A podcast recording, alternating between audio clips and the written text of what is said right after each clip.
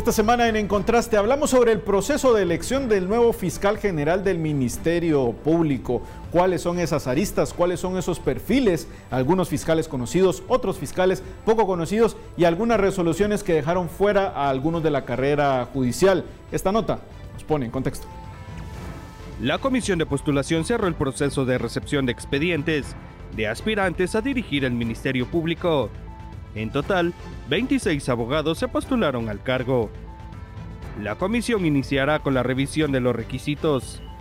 En tres días vencido ese plazo, notificarán a los candidatos que no llenen alguno de los requisitos.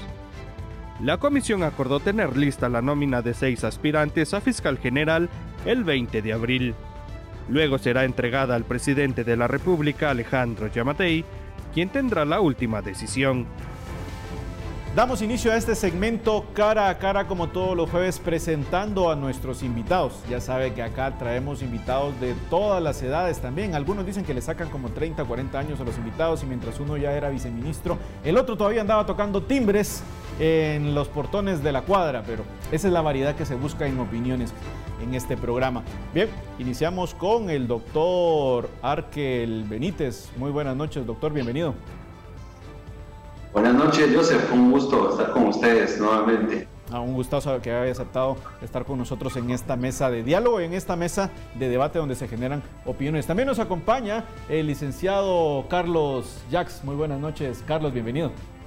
Hola Joseph, buenas noches. Gracias por la invitación. Es un placer estar aquí con vos otra vez. No, y qué bonito tener este tipo de bueno, de diferencia generacional para hablar de un tema tan importante como es el proceso de fiscal general. En estos días ya se tiene esa lista de aspirantes y las comisiones de postulación tienen que hacer ese vaciado, tienen que hacer esa calificación y va a empezar a sacar algunos eh, aspirantes que no den con las cualidades necesarias.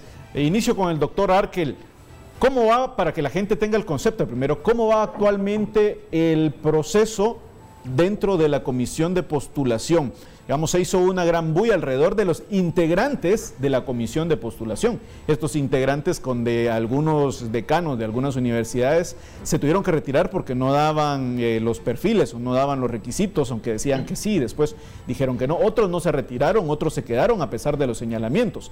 ¿Cómo va el proceso ahora dentro de este eh, tema tan importante como es la elección de fiscal general? Bueno, gracias Joseph y saludo también a Carlos Rolando Yash bueno, como bien lo, has expuesto, eh, la comisión ya arrancó prácticamente su trabajo, ya se agotó el periodo de la convocatoria de recepción de expedientes de los aspirantes al cargo de fiscal general y ahora se viene el proceso de la verificación de los requisitos formales de cada uno de los expedientes de los aspirantes. No fue una convocatoria muy nutrida, digamos, por la participación de menos de 30 aspirantes. Se pensaba que iban a haber mucho más aspirantes para, para este proceso. Eh, me parece que también el amparo provisional conseguido por una fundación ante la Corte de Constitucionalidad o en el marco de la justicia constitucional eh, vino a limitar, digamos, o hacer un filtro, un corte que impidió que algunos profesionales específicamente del sector de la carrera judicial pudiesen presentar su papelería como aspirantes al cargo. Pero tuvo algunas incidencias previas a este proceso, como bien lo apuntabas, el hecho de una universidad que presentó a alguien que como decano recién contratado que parecía que únicamente se había contratado para participar de este proceso. Ese tipo de situaciones yo creo que le restan formalidad a la, convocatoria, a la comisión de postulación. Que dicho sea de paso, Joseph, esta comisión, la veamos por donde la veamos, es una comisión no por los comisionados, eh, porque pues no vamos a entrar en detalle de la calidad, de la honorabilidad de los comisionados, sino que ya la misma Corte de Constitucionalidad en 2020 se pronunció sobre este tipo de procesos y básicamente sobre la ley de comisiones de postulación en donde la CC advertía que no hemos logrado llegar al proceso de depuración ideal para que estas comisiones puedan realmente ser transparentes. La misma Corte de Constitucionalidad, en ese amparo, que fue un amparo pedido incluso por la fiscal general en su momento, eh, lo que decía es que daba algunas luces, algunas recomendaciones de que participe no cualquier universidad, eh, universidades que pudieran estar certificadas, eh, cuántos años la universidad, una serie de características que no hemos logrado cumplir. Así que creo que ese es como un poco el contexto de este preámbulo, digamos, de este inicio del proceso de, de elección a fiscal general, que va a tener diversos matices, porque obviamente ya empezamos a escuchar algunos nombres, digamos, que están en el oficialismo y que eso, pues, obviamente va a generar eh, toda una serie de debates acerca de realmente la objetividad que debe tener este proceso. Bien, vemos también que en su momento al plantear el tema de las comisiones de postulación, lo que se buscaba al incluir a decanos de diferentes universidades era precisamente sacar el tema político de una elección, incluyendo a la academia. Sin embargo, pues no sé, Carlos no me dejará mentir que al parecer fue todo al revés. Lo que se consiguió fue politizar las universidades y que se utilizaran con estos fines y vemos algunos perfiles dentro de la comisión donde definitivamente esto se ha vuelto ya un tema político. ¿Cuál es tu lectura de, esto, de este proceso hasta el momento y sobre todo de, de esta politización de las comisiones, Carlos? Sí, como lo mencionabas, Joseph, aunque las comisiones de postulación fueron pensadas para establecer un mecanismo que permitiera que ciertos cargos estuvieran exentos de esas influencias políticas o de esos intereses particulares de algunos sectores de la sociedad, eh, pues los hechos han demostrado que no constituyen un obstáculo ni limitan la discrecionalidad de los organismos del Estado para nombrar de manera subjetiva e idónea a autoridades públicas. Eh, entonces, aunque, y, digamos, aunque estuvieran libres de estas influencias eh, políticas o intereses particulares, las comisiones de postulación, y aunque cumplieran con su función de fondo, que era precisamente liberarlas de, esas cuestiones, finalmente es el presidente de la República quien decide a quién nombrar. Es decir, que las comisiones de postulación son ese órgano que plantea los candidatos, eh, los seis candidatos de quienes va a elegir el presidente, pero aunque cumplieran y estuvieran libre de influencia política, es el presidente quien, quien elige finalmente al, al, al fiscal o a la fiscal general. Entonces, eh, de entrada, el mecanismo de nombramiento de fiscal general es bastante, eh, digamos, dificulta mucho poder hacer un proceso independiente, poder nombrar a un, a un fiscal independiente. Hay que pensar de entrada, creo yo, eh, en cambiar el mecanismo de nombramiento de fiscal general, que empieza por las comisiones de postulación. ¿Por qué? digamos también que, que por ejemplo, nombramos a un, a, un eh, nombramos a la fiscal general o al fiscal general que qué, y, empieza a, hacer una labor como la que estamos viendo ahora en el Ministerio Público. Pero no se trata solo de poder sacar a una persona, a un funcionario público del cargo, porque no lo está cumpliendo bien, se trata más de cómo se nombra, de cómo es que llega a ese cargo. Y las comisiones de postulación definitivamente no son un mecanismo que permita que, que llegue libre de influencias políticas eh, el fiscal general y, jefe del Ministerio Público a ese cargo que, tan es, que es tan importante porque se encarga de la persecución pública de los delitos. Entonces, eh, creo yo que es muy importante empezar a pensar en otras formas de nombrar a la persona que, que vaya a ocupar ese cargo, porque definitivamente las comisiones de postulación, aunque fueron pensadas, quiero creer, con buenas intenciones, finalmente las últimas décadas han demostrado que, no, que no funcionan así. Entonces, de entrada creo yo que independientemente de perfiles, el mismo mecanismo por el que se nombra a la persona que ocupa el cargo no funciona. Porque aunque las comisiones de postulación estuvieran libres de influencia, que no lo están, se han politizado mucho los, eh, digamos, los colegios, el colegio profesional, los, las facultades de derecho de las universidades, se ha, se ha, politizado mucho la academia, pero aunque estuviera libre de influencia, finalmente es el presidente quien, quien lo nombra. Entonces, eh, no hay, no está libre de, influencia política o de intereses particulares el cargo de fiscal general. Entonces, eh, antes de pensar que se pueda sacar a un fiscal general, por ejemplo, se tiene que pensar en cómo llega a ese cargo. Y, eso, es, eso es lo más importante en este momento. Es cierto que se tiene que hablar de perfiles, pero de nada sirve que cada cuatro años hablemos de perfiles, de que esta persona viene o ha tenido relación con, un grupo u otro grupo, si de todos modos el mecanismo por el cual va a ser nombrado no funciona. Entonces creo que es importante pensar en eso también, fuera la discusión de las personas, de las caras que vemos en este momento, porque en cuatro años de nuevo vamos a estar teniendo una discusión sobre las caras que van a participar, sobre quiénes tienen interés en, ser fiscal general, quiénes no, eh, por qué participaron más, por qué participaron menos. Entonces es importante, que es importante pensar en los perfiles, pero es importante también además pensar en el mecanismo de nombramiento. Y esta elección hay que hacer referencia, con, acá con, con mis estimadísimos invitados, es que esta elección se da en medio precisamente de un escándalo, de una crisis institucional, de una crisis entre fiscalías dentro del Ministerio Público, donde algunos eh, fiscales de la Fiscalía contra la Corrupción, la FESI, están siendo procesados, algunos fiscales están renunciando, eh, fiscales o exfiscales que están en el exilio en Estados Unidos están señalando a la fiscal general de tener algunos otros intereses. Estados Unidos da una sanción a la fiscal general y la pone en una lista donde dice que ella no está ayudando al tema de, de la lucha contra la corrupción. Están pasando muchas cosas, hay muchas aristas alrededor de esta elección de fiscal general donde pareciera que está pasando un temblor dentro de la FES y dentro de algunos procesos de casos de alto impacto. ¿Cuál es ese contexto y cómo hace su lectura, doctor Benítez? Sí, definitivamente hemos visto una serie de situaciones que pudieran de alguna manera generar algún tipo de de incidencia exógena, digamos, o, sobrevenida de, fuera a este proceso. Yo aquí pues sí quisiera ser como enfático, ¿verdad?, en el avance que ha tenido la carrera fiscal, tanto a lo interno como también a nivel político en la designación de la máxima autoridad de dicho ente.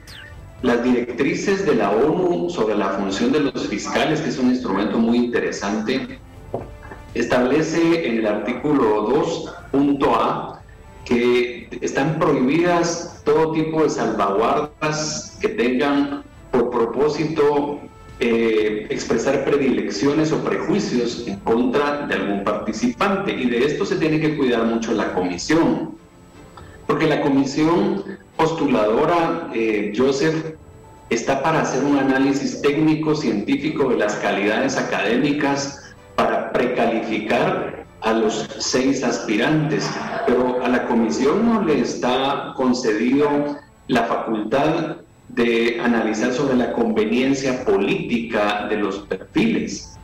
Esa conveniencia política está eh, reservada exclusivamente al presidente de la República de Guatemala, quien es el que elige en definitiva a seis personas, digamos, dentro de las seis personas al próximo o la próxima fiscal general. Yo creo que mucho se ha hablado también sobre esa reserva moral que se pretende que jueguen las universidades. Y las universidades están llamadas a tener una incidencia científica en el rol de las comisiones, pero no a tener un rol político eh, que de alguna manera venga a darle un revestimiento científico a los postulados. Creo que eso es una visión muy diferente. Por esa razón, eh, y, fíjate, tan mal hemos andado en el análisis que se ha hecho en el debate al más alto nivel sobre estos temas, que recordarás que hubo una propuesta de reforma constitucional del consorcio Así es, eh, USAC Universidad Rafael Andívar, y ellos planteaban que en el artículo 251 de la Constitución Política, mira, tan mal, tan mal andaban que estaban pensando incluir un representante del Consejo de la Carrera Judicial cuando hoy la propia Corte de Constitucionalidad prácticamente descabezó al Consejo de la Carrera Judicial para los asuntos internos de la carrera judicial. No digamos pensar en llevar y extrapolar a estos señores a decidir un tema de fiscal general. Entonces hay que hacer un debate más serio, se requiere una reforma constitucional obviamente que le ponga mucho más peso a establecer qué tipo de fiscal queremos queremos un fiscal de carrera, queremos un abogado extraordinariamente bueno que venga de fuera, eh, queremos un abogado inmaculado que prácticamente...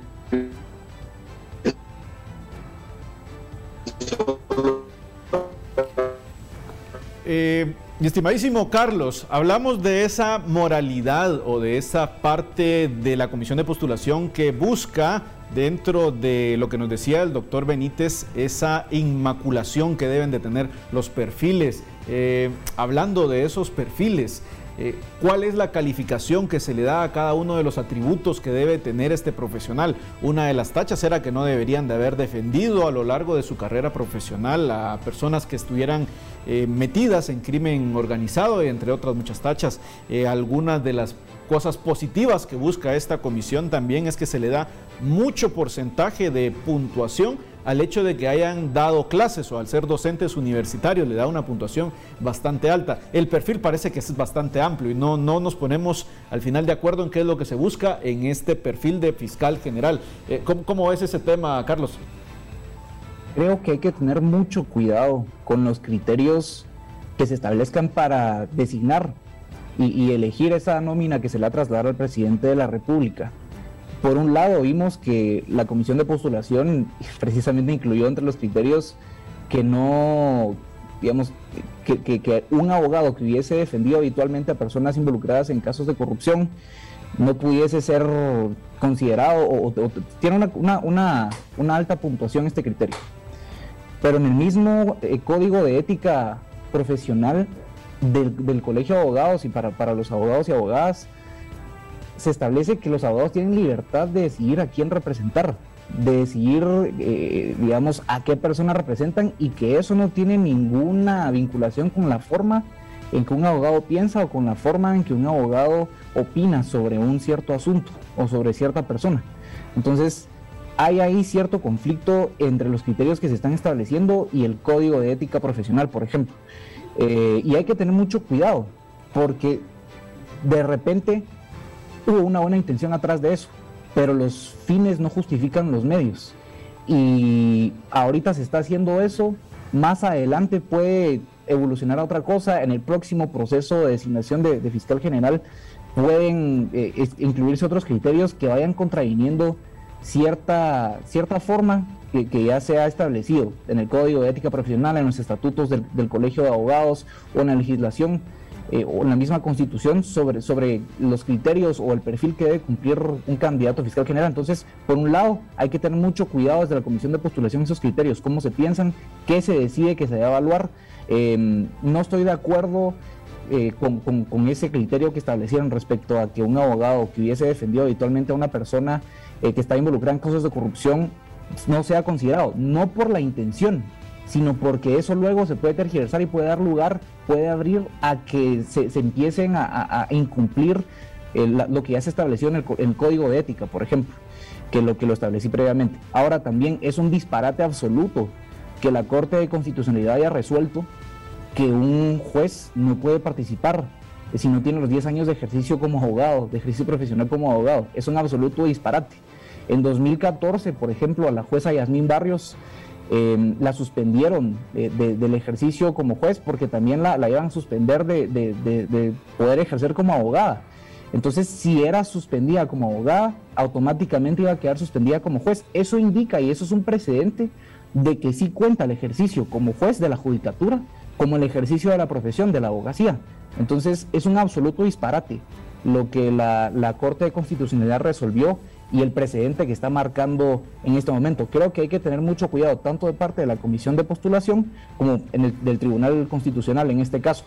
Em, es muy delicado los criterios que se vayan a establecer para evaluar a una persona porque sientan precedentes para el futuro. Si se falta a una norma en este momento, sienta el precedente para que se falte a una norma en el futuro y eso es bastante preocupante. Puede abrir las puertas a, digamos, ya estamos en, ante un proceso que, ha sido cuestionado, que tiene todos los ojos encima, en el futuro puede dar lugar a procesos eh, viciados, puede dar lugar a procesos donde eh, estén inmiscuidos intereses particulares, donde estén inmiscuidos influencias políticas, como yo creo que lo está ocurriendo ahorita. Eh, y, lo que tenemos que buscar es precisamente darle independencia a todos estos procesos que tienen que ver con la administración de justicia del Estado. Entonces creo que hay que tener mucho cuidado con esos criterios y estoy en acuerdo ahí con, con, el, con el, doctor eh, Benítez respecto a lo que decía anteriormente. Arkel, me gustaría saber tu postura acerca de esta resolución que da la Corte de Constitucionalidad sobre la carrera judicial. Acá Carlos nos dice que fue un disparate total. En pasillos y en corredores escucha que fue para sacar algunos eh, perfiles de, esta último, de este último listado que no querían que estuvieran ahí, pero no sé, ¿cuál es tu lectura de esta resolución que se da? También un amparo que lo pone una, una fundación. Yo, yo, la verdad es que creo que, que, el abogado, hay que preservar la carrera del abogado, hay que preservar el derecho que tiene un profesional a ser aspirante también a un proceso como estos. Yo la verdad es que creo que es un, una especie de paliativo o filtro de coyuntura. No siento que la Corte de Constitucionalidad haya entrado a generar realmente con buenas intenciones la posibilidad de, eh, de, de crear, digamos, un mecanismo de depuración de fondo porque para eso debiésemos de tener una reforma que nos oriente a saber cuál es el perfil que queremos. Por ejemplo, la licenciada Telma Aldana en su vida había ejercido temas penales, pues sí, lo que hicieron fue pasarla por la Cámara de Amparo, la Cámara de, eh, Penal, pocos meses antes de que ella se postulara para darle un poquito de, de la aureola penal, digamos, de conocimientos penales, y creo que ese no es un propósito. Entonces a mí me parece que no ha fallado eh, de manera consecuente, consecuente la Corte de Constitucionalidad y también terminando el punto este de, la, de los abogados que han ejercido la defensa de algunas personas sindicadas por temas de narcotráfico o corrupción, se viene por ejemplo la elección del director del INASIF. Yo no quisiera pensar que si probablemente se postulen médicos, que ha tenido médicos al frente del INASIF, y de pronto a ese médico le van a achacar que cuando estuvo en los primeros años ejerciendo la medicina en San Juan de Dios le tocó salvarle la vida a 100 mareos eh, que se dedican al narcomenudeo, entonces tampoco podría ser director del INASIF. O sea, eh, son peligrosos y coincido con Carlos este tipo de mediciones absurdas que hay, porque del otro lado o del otro bando también es la intención de sacar abogados que han ejercitado una defensa profesional de personas que han estado cuestionadas por temas de corrupción. Yo creo que el no saber deslindar una cosa de otra, a mí la verdad me recuerda al chiste del ventríloco, ¿verdad? Eh, eh, pues estamos confundiendo una cosa con otra. Entonces creo que eso es muy peligroso y son temas que de verdad eh, debiésemos debatir y obviamente son parte de una urgente e impostergable reforma constitucional. Bien, vamos a ir al primer corte de la noche y regresamos con el segmento acierto o desacierto y además un, un sondeo en redes sociales para ver qué opina usted acerca de este proceso de elección de fiscal. Regresamos.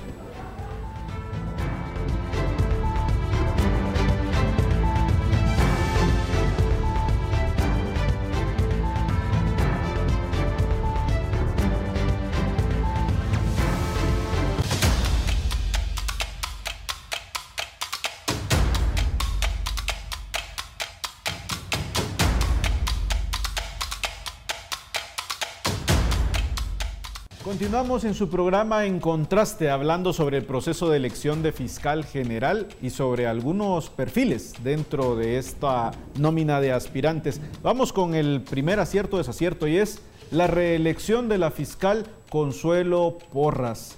Acierto o desacierto, una reelección de fiscal general. Inicio con eh, Carlos.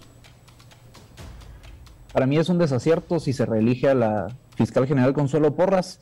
Eh, actualmente vemos que han renunciado aproximadamente 20 fiscales del Ministerio Público que han tenido a cargo la, investigación y, el proceso, procesos de, alto impacto. Y eso indica mucho, eso indica mucho, han, resultado casi, han, renunciado casi 20 fiscales y de a poco se está desbaratando el Ministerio Público. Entonces, para mí es un desacierto. Eh, vamos con el doctor Benítez. Misma pregunta, doctor. ¿Acierto o desacierto la reelección de la fiscal Consuelo Porras?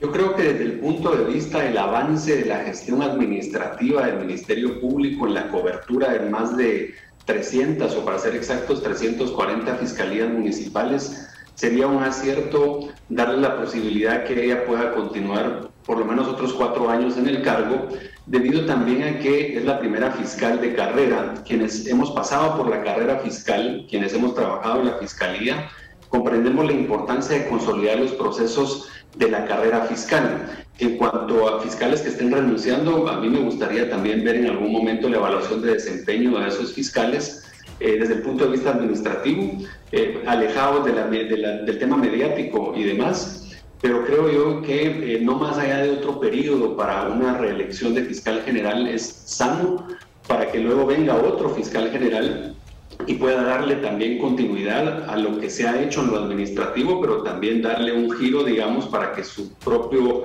sello o la impronta eh, pueda darle otros aires ¿verdad? A, la, a la gestión.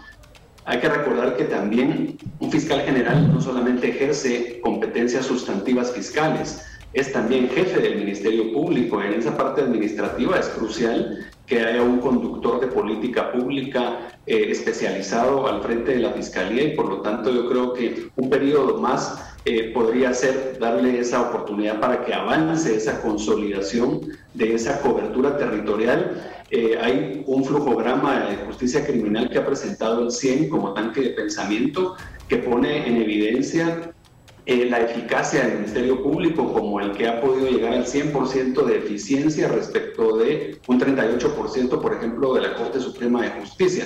Yo creo que esos datos nos deberían de permitir hacernos una idea en la parte administrativa que no es menor, Joseph. O sea, entendemos la parte mediática, entendemos la parte de los casos de resonancia, pero también es importante que la justicia llegue a las comunidades más alejadas del país y eso creo que lo ha logrado esta administración. Bien, vamos a ir al sondeo que lanzamos en redes sociales acerca de cuál es la percepción de la población acerca de este proceso de elección de fiscal general.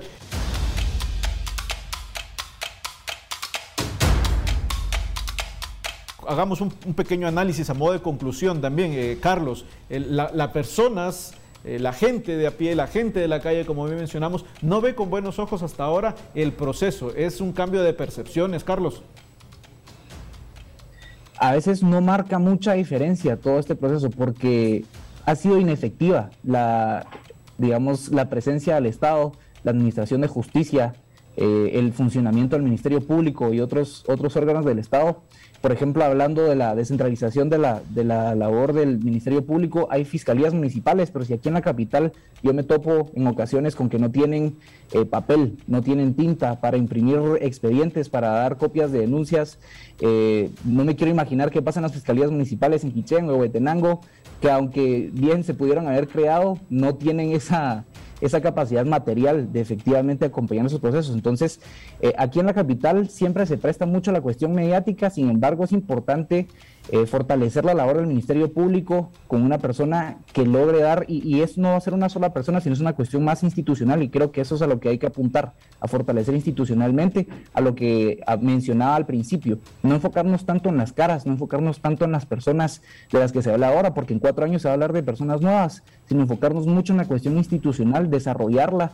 Ah, se hablaba de la, de la cuestión de las políticas públicas para la persecución penal, eh, y, es importante eso también, es importante que el Ejecutivo se dé la parte institucional, eh, Carlos. Tenemos un minuto para el cierre, doctor Benítez. Yo creo que eh, al final de cuentas la elección de fiscal general se erige como uno de los, de los elecciones más importantes. Este año tenemos elección director de INACIF, Contralor General de Cuentas, Comisionado contra la Tortura, Procurador de Derechos Humanos. son varias elecciones, pero esta tiene un, un matiz especial porque al final eh, por todo lo que ha ocurrido en el país, pareciera que el segundo puesto más poderoso del país después del presidente eh, es, el fiscal general por encima del vicepresidente. Entonces yo creo que es una fiscalización de la ciudadanía y obviamente no ayuda el hecho de las comisiones de postulación anteriores. Recordemos que hoy seguimos a dos años y no tenemos unas cortes integradas, Joseph. Entonces es normal que digamos que haya una percepción negativa sobre el trabajo de las comisiones. Bien, les agradezco a los invitados el haber estado con nosotros y también le agradezco a usted el haber estado estos 30 minutos pendientes. Nos vemos el próximo jueves para otro tema en contraste. Ya sabe que si no pudo ver el programa en directo, lo puede volver a ver y lo puede compartir en nuestro podcast sobre En Contraste y toda la barra de opinión, encontrarlo también en la página de TV Azteca Digital. Nos vemos el próximo jueves en punto a las 10.30 para otro tema en Contraste.